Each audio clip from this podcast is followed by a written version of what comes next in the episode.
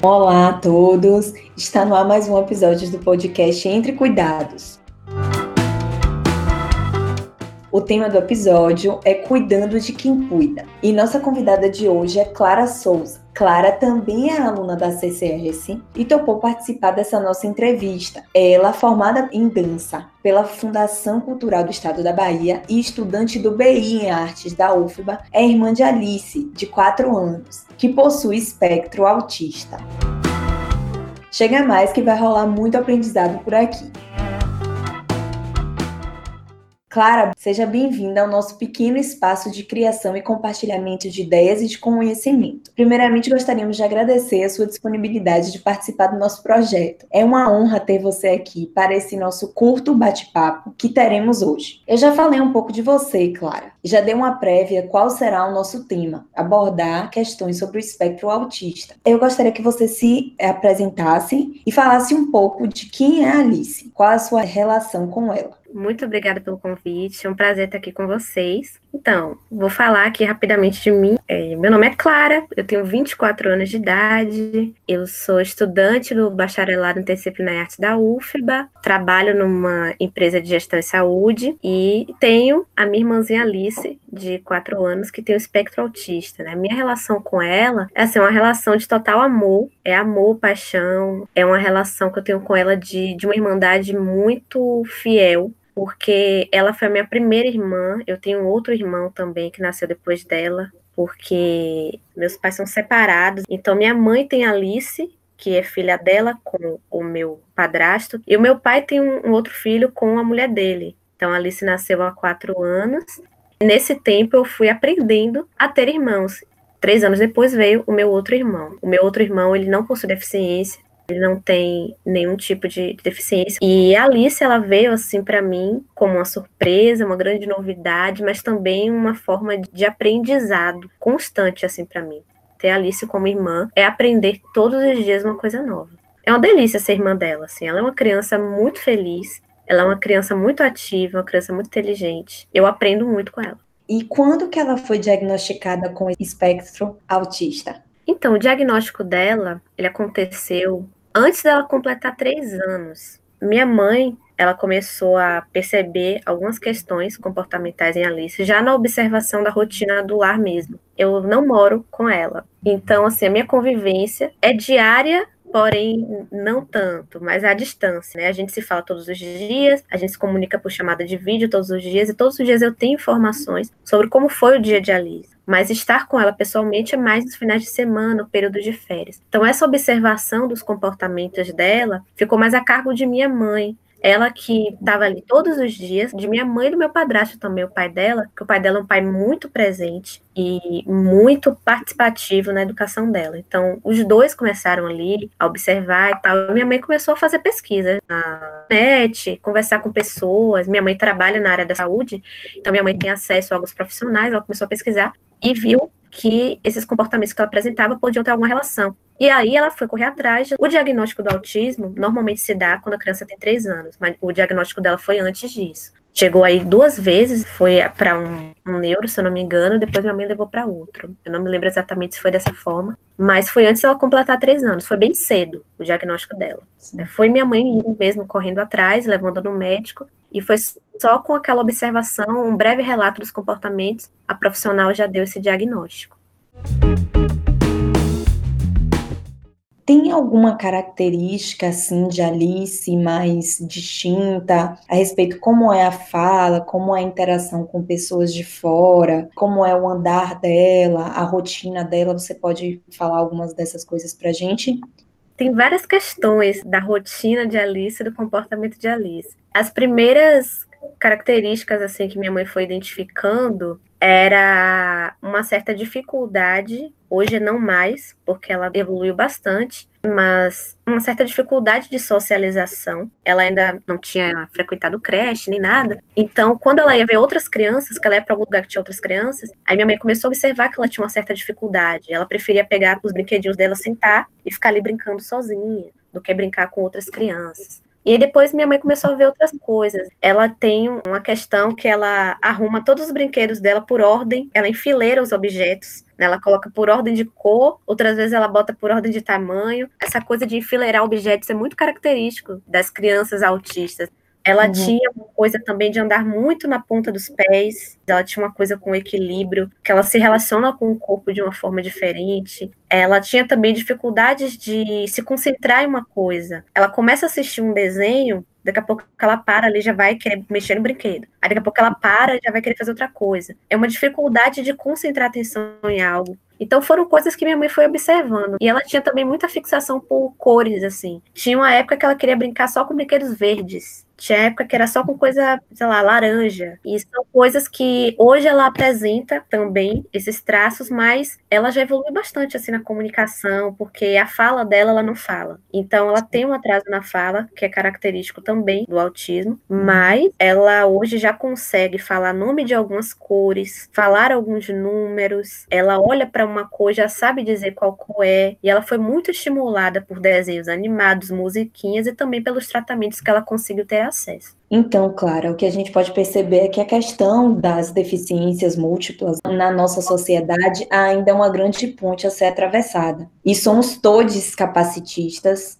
e não existe um interesse social em admitir isso a fim de compreender e resolver esse capacitismo que todos nós enfrentamos. Então, o autismo não vai fugir à regra. Faltam ainda muitas definições a serem feitas, a serem realizadas para as diversas deficiências que nós encontramos hoje em dia. Então, eu queria saber o que é o autismo para você e como foi o processo para os seus pais e para você de receber a notícia de que a Alice tinha sido diagnosticada com autismo.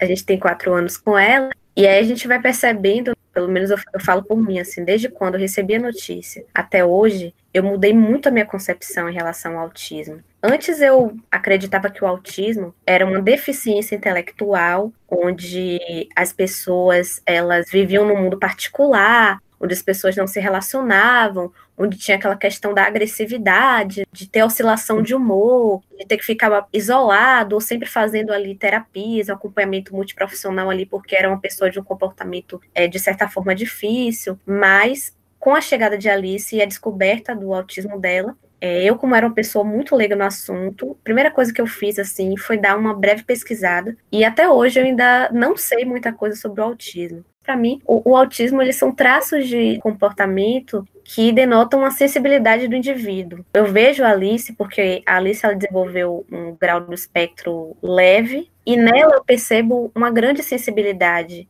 para se relacionar com o mundo. Então, para mim, o autismo, eu vejo ele como uma coisa especial que a pessoa carrega com ela. Faz parte dela essa forma de poder enxergar o mundo de uma maneira diferente da nossa, que é construído até socialmente para entender algumas coisas e construir uhum. alguns conceitos. E a pessoa, dependendo do espectro que ela tenha, ela se relaciona com o mundo de uma forma muito particular, porque o autismo ele tem umas características que são específicas. E, ao mesmo tempo de ser particular, ela consegue fazer com que você perceba que essa forma dela se relacionar com o mundo de uma forma particular é, não vai impedir você de se relacionar com ela. Mas a forma como o espectro se manifesta em Alice me faz enxergar ela como uma criança iluminada. Ela é uma criança muito, muito feliz. Ela manifesta a felicidade dela de várias formas. E cada coisinha que eu vejo do comportamento dela para mim é uma forma de prestar mais atenção, não só nela, mas em todas as pessoas que eu posso conhecer na minha vida que têm o espectro autista. E essa questão da, da descoberta, a gente chegou a discutir até na CCS sobre essa questão do processo do luto, quando a mãe descobre que o filho tem alguma deficiência, algum tipo de transtorno, que a mãe entra naquele processo triste, de não aceitar primeiramente, de negar, até chegar naquela fase do luto. E por que que acontece isso? Porque a gente nasceu numa sociedade que é estruturalmente capacitista. E quando minha mãe descobriu que Alice Estava com o espectro autista, é, na verdade, antes dela descobrir, quando ela começou a desconfiar, a observar os comportamentos, ela ficou um tempo assim, retraída, Um dia a gente se falou no telefone e ela chorou, dizendo que estava com medo de não saber como lidar. Eu lembro que eu tive essa conversa com ela. Para mim foi uma surpresa também, porque fiquei, meu Deus, como é que a gente vai lidar? E agora será que a gente vai mudar a forma de tratar ela? Porque eu me senti até culpada algumas vezes, porque eu via que ela tinha algumas questões de comportamento que eu achava que era birra de criança ou desobediência da criança. E hoje eu já vejo de outra forma. Mas o que eu falei até para ela nessa conversa e o que eu vou falar aqui nessa entrevista é que o que nós podemos fazer enquanto família é oferecer todo o amor do mundo que a gente tem e dar todo o suporte necessário. Então, o amor e a união dos parentes para fazer com que ela se sinta acolhida e consiga se desenvolver é o que a gente pode fazer. Então, seguindo essa linha, eu queria te perguntar Quais foram os passos seguintes na inserção de Alice nos diversos ambientes, como por exemplo, como ela foi inserida e se inseriu em hospitais, em órgãos públicos, como é que é o acesso de Alice a isso? E em segundo lugar, no sentido educacional, como é a situação de Alice? Assim, quais são as especificidades do acesso educacional, é numa educação específica? Conta pra gente um pouco sobre isso.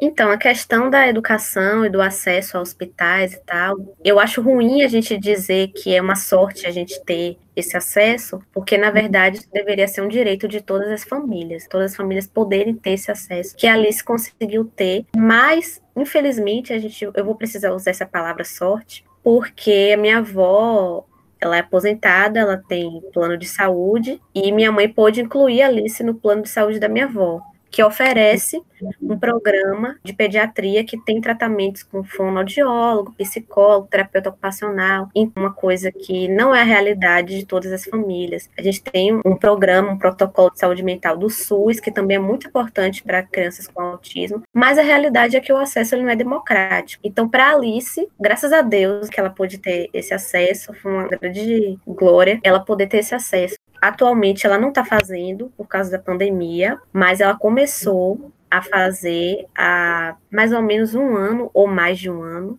mas já tem esse tempo ela começou a fazer tratamento com fono e psicólogo. Terapeuta ocupacional ainda não faz, mas ela já está prestes a fazer também. As terapias dela foi muito importante, porque a partir daí ela foi se desenvolvendo. Em casa também ela é bastante estimulada pelos pais. E eu, quando estou lá, na medida do possível, sempre vou estimulando ela a falar o nome das cores, a cantar musiquinhas, a, a, comunicação, porque como ela não fala, ela teve esse atraso na linguagem. Então a linguagem é o que a gente vai mais estimulando ela. E a escola também foi uma coisa muito boa, assim, uma sorte, não queria usar essa palavra, mas mais uma vez vou usar, de Alice poder ter acesso a uma escola particular muito boa. Ela começou a frequentar a escola quando ela fez três anos. Ela foi para uma escola particular. Essa escola particular aceitou ela muito bem. E quando ela entrou na escola, ela deu um passo muito grande na comunicação, que ela já estava evoluindo com as terapias. Então, na comunicação que ela teve na escola, com a socialização, além das atividades de brincadeiras na escola, ela também estava tendo balé, porque a questão do, do, desenvolvimento dela físico, coordenação motora, ela é ótima. Ela olha um desenho, ela faz a coreografia, movimentos, ela corre a casa toda, sobe todos os objetos da mesa, é, cadeira, só falta escalar a parede. Ela é muito ativa fisicamente, muito mesmo. Ama correr, ama pular. Ela aprendeu a andar com seis meses. Então, na escola foi muito bom o desenvolvimento dela. E foi uma escola que minha mãe, graças ao emprego, que ela teve condição de pagar essa escola, ela conseguiu que a Alice tivesse esse acesso. Nesse momento, ela não está tendo nada a escola dela acabou fechando as portas por causa da pandemia. Minha mãe ficou bem triste com isso. Mas ela em casa não teve nenhuma perda assim no desenvolvimento. Pelo contrário, uhum. ela evoluiu bastante. Foi uma surpresa pra gente. Mas ela conseguiu ter esse acesso assim de uma forma que foi bem mais fácil do que outras crianças que têm autismo com outras condições não conseguem.